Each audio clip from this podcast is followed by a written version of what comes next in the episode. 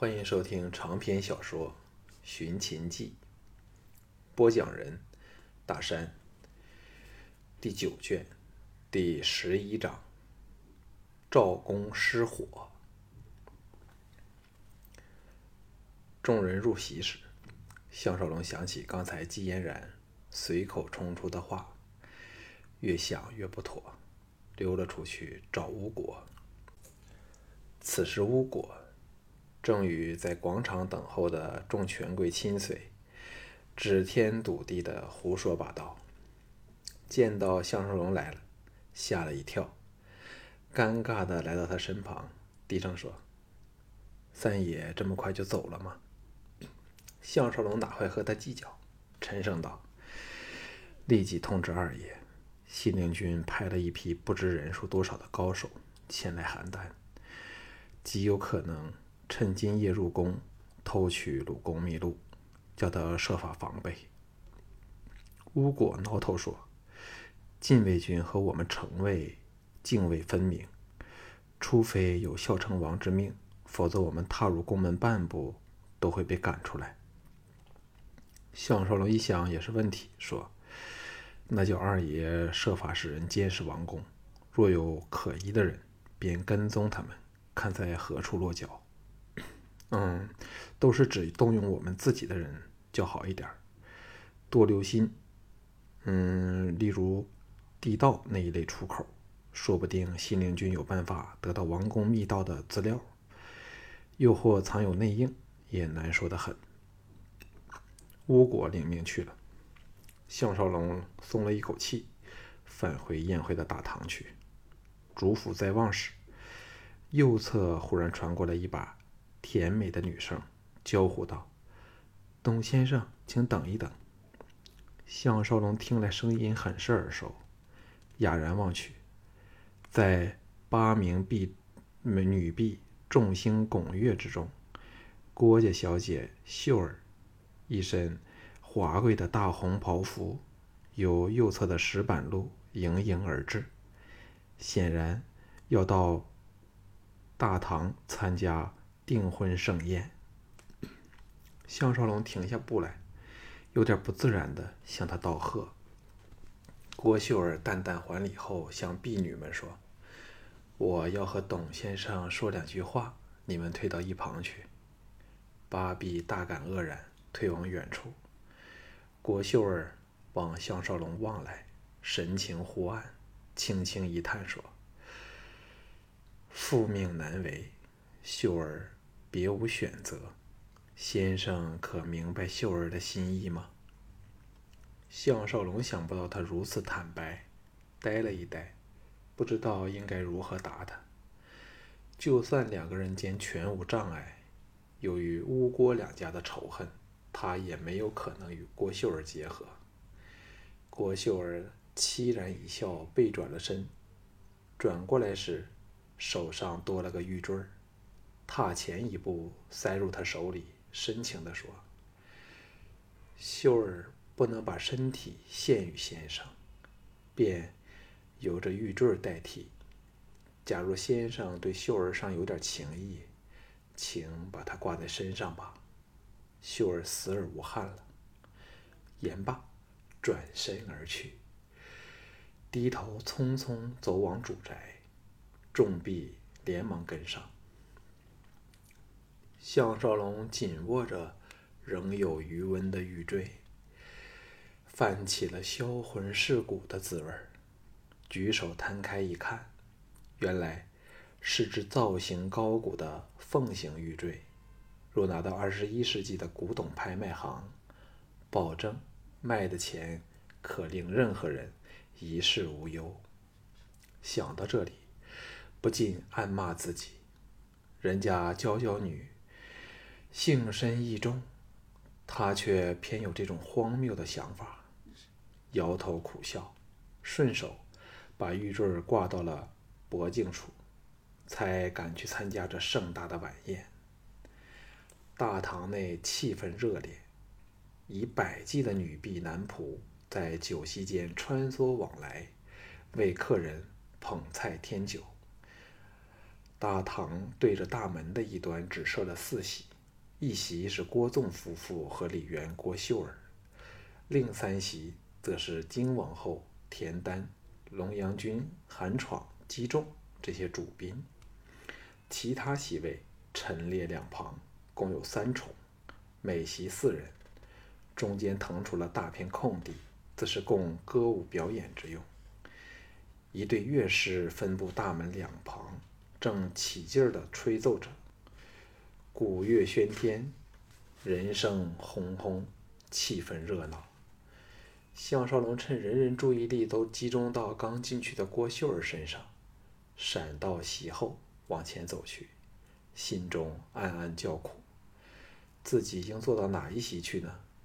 这个时代最讲究名位身份，绝不能有空位便挤进去。幸好郭府的管家高伯遥遥看到他。赶了上来，说：“雅夫人早叮嘱小人，要与董将军同席，将军请随小人来。”项少龙立感头痛。若与赵牧同席，季嫣然和赵志自然没有话说；但若与赵雅坐在一起，两女定会偏怪他偏心，撒起娇来就够受了。所以，其人之福却不易享啊。硬着头皮随高博往前方的席位处走去，在场宾客有很多人还是初次见到这登上了城首之位的传奇人物，纷纷对他行注目礼。那些贵妇贵女们更是狠狠地盯着这外向粗豪雄伟、龙行虎步的猛汉。但项少龙深感内焦外困，不辨东西的只跟着高博往前走。在这广阔若殿堂的大空间内靠壁而行，高伯停了下来，躬身说：“将军请入席。”项少龙定睛一看，只见三对美眸正以不同的神色盯着自己。原来赵雅、季嫣然、赵志三女同坐在前排第二席处，首席坐的则是赵牧、郭开、程旭和邹衍。项少龙精神大振，暗赞赵雅思虑周详。坐坐到席末赵志之旁，这也是他聪明的地方。若坐到任何两女中间，都有一人被冷落。但敬陪莫席嘛，只显出他对三女的尊重。一时，男的在羡慕他能与三女同席，女的却希望能代替三女。与这声名鹊起的人物亲近。鼓乐忽止，再起时，一队过百人的美丽歌舞伎到了堂中心处歌舞娱宾。赵志凑过来说：“嫣然姐叫我问你，溜到哪里去了？”项少龙苦笑道：“方便也不行吗？”赵志又清侧到季嫣然处，再凑过来。方便哪用这么久的？项少龙啼笑皆非，差点把刚塞进口内的佳肴喷了出来，忍着笑说：“芝芝何时变成了传声筒？告诉他，凡事可大可小，老天爷都管不着呢。”赵志扑哧一声笑了出来，苦忍着又去传话。赵雅和季嫣然听罢，立时笑作一团。好一会儿后。赵志又喜滋滋的转过来说：“今次是夫人问的，她说郭秀儿和你前后脚进来，又神色有异，是否刚给你窃香偷玉，拔了李元的头筹？”项少龙暗呼厉害，当然是矢口否认。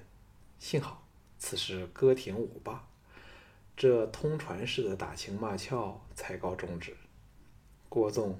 起立发言，宣布把郭秀儿许配给李元为妻，但正式婚礼却要在楚京举行。接着，自是主宾互相祝酒，满堂喜庆。项少龙细查郭秀儿神情，只见她像认命似的，神色如常，禁不住心头一阵感触。若没有自己的介入，郭秀儿绝不会生出迫于无奈的感觉，因为李渊却是女儿家门的理想快婿，不过自己空有奇谋妙计，也难以为他解困。他们根本注定了难以走到一起。对战国的权贵来说，嫁娶全是政治游戏，越有身份的女子越是如此。想深了一层，吴应元把爱女嫁给自己，还不是一种笼络手段，只是凑巧吴廷芳爱上了他，否则便可能是另一出悲剧。满怀感触下，不禁多灌了两杯下肚。赵志耳语道。智智恨不得立把天丹碎尸万段，不过人家却不急，因为知道董爷定会为智智做主。项少龙暗想：你实在太看得起项某人了，柔声道：“多想点快乐的事儿，不是更好吗？”赵志不知想到哪里去了，俏脸红了起来，低声说：“智智全听董爷吩咐。”项少龙发起争来。赵志和郭秀儿的在本质上并没有分别，都觉得男性当家做主是天经地义的事儿，纵是违背自己的愿望和想法，也乖乖奉行。分别只是赵志比郭秀儿幸运罢了。从这个角度来看，单柔和季嫣然都是反时代风气的绝杰出女性。就像墨子般，反对集权和不必要的礼教和奢华。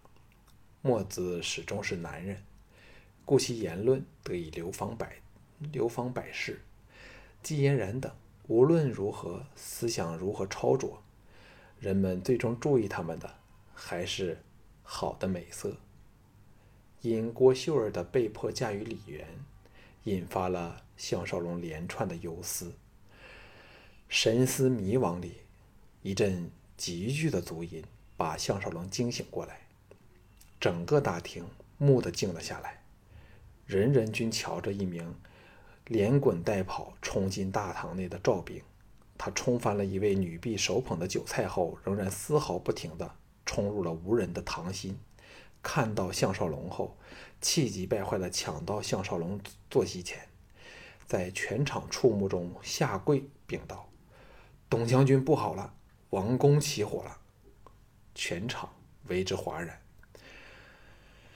赵宫的大火终于熄灭，雅相雅夫人的行宫烧通了顶，只剩下包括小昭等在内的三十具焦尸，其中有十多人本是生龙活虎的禁卫军，却无一人能逃出灾场，身上都有明显的箭伤。赵雅。哭得死去活来，全赖众宫娥搀扶着。项少龙等匆匆赶回来时，禁卫已搜遍了整个王宫，却找不到敌人的踪迹。只发现行宫附近一条地道有被人闯入的痕迹。负责守卫该处的四名禁卫，都被人以蜡手活生生勒死。程旭的脸色比旁边的孝成王还要难看。他身为禁卫头领，发生这样的事儿，责任自然落到他身上，重则斩首，轻则也要革掉官职。孝成王气得双手发颤，在大批禁卫的重重簇拥下，暴怒如狂，大骂道：“全是蠢材！若贼子的对象不是物，而是寡人，寡人岂非……哼！”吓得禁卫跪满远近。噤若寒蝉，项少龙想起了小超，整颗心扭痛的可滴出血来。其他郭开等数十文臣武将，都有点不知所措的看着眼前可怕的灾场。项少龙心中充沛着复仇的怒火，对方连小昭等也不放过，自是存在报复之念。否则，抢去秘录便已足够，何苦还要杀人放火呢？藤毅此时来到项少龙身后，轻拉了他一把，示意有话要说。项少龙退到远离众人处时，藤毅低声说：“找到那批凶徒了，他们藏在韩闯的行府里。”项少龙巨震道：“什么？唐毅肯定地说：“绝错不了。